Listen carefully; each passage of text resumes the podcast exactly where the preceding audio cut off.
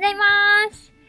と今日はあの皆さんに謝罪とお知らせがあります。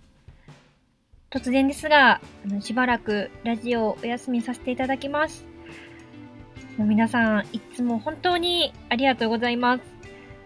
また、あの、再開させていただくときは、あの、お知らせいたしますので、よろしくお願いします。本当に本当にあの、毎回楽しみにしてくださってた皆さん、突然で申し訳ございません。